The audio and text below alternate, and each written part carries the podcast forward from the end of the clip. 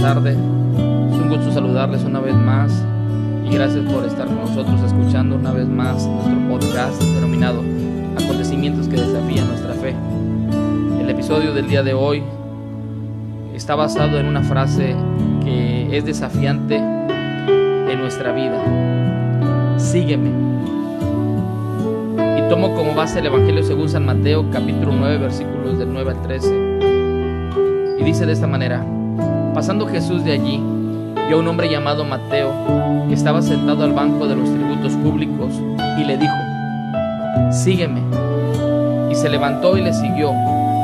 Y aconteció que estando él sentado a la mesa en la casa, he aquí que muchos publicanos y pecadores que habían venido se sentaron juntamente a la mesa con Jesús y sus discípulos. Cuando vieron esto los fariseos, dijeron a los discípulos, ¿por qué come vuestro maestro con los publicanos y pecadores? Al oír esto Jesús les dijo, los sanos no tienen necesidad de médico, sino los enfermos.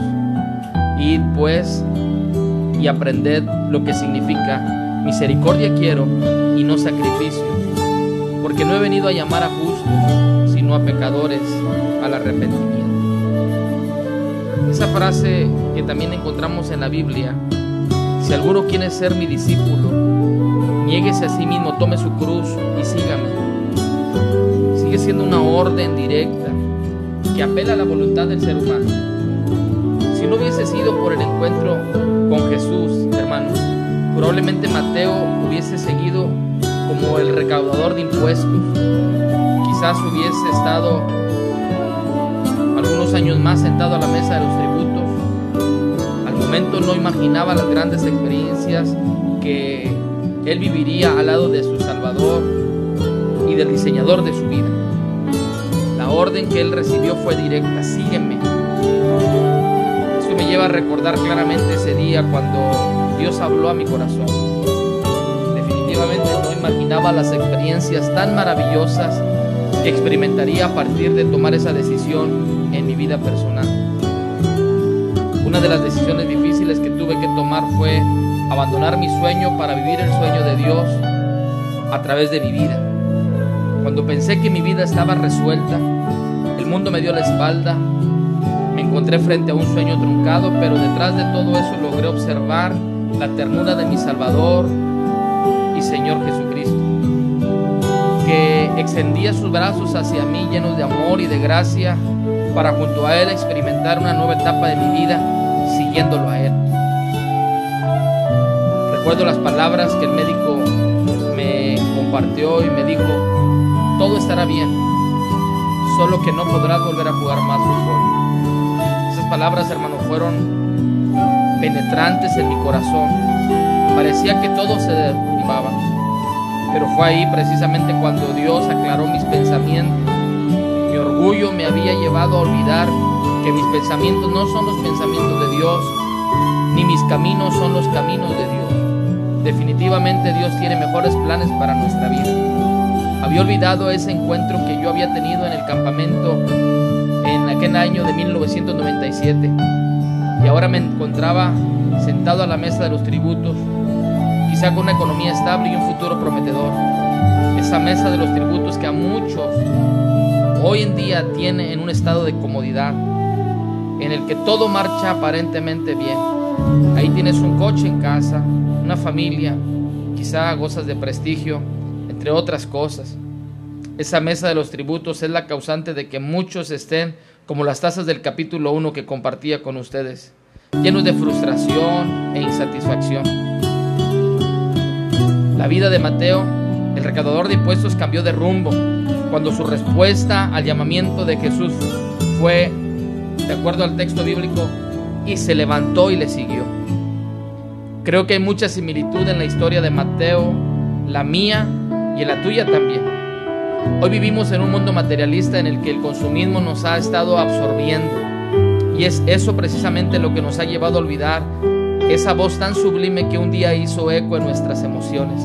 Esa voz que escuchó Abraham cuando estaba en Ur de los Caldeos, esa voz que escuchó Moisés cuando el pueblo de Dios estaba en esclavitud en Egipto, esa voz que desafió a Josué a dirigir a la nación a la conquista de la tierra prometida a pesar de su inexperiencia.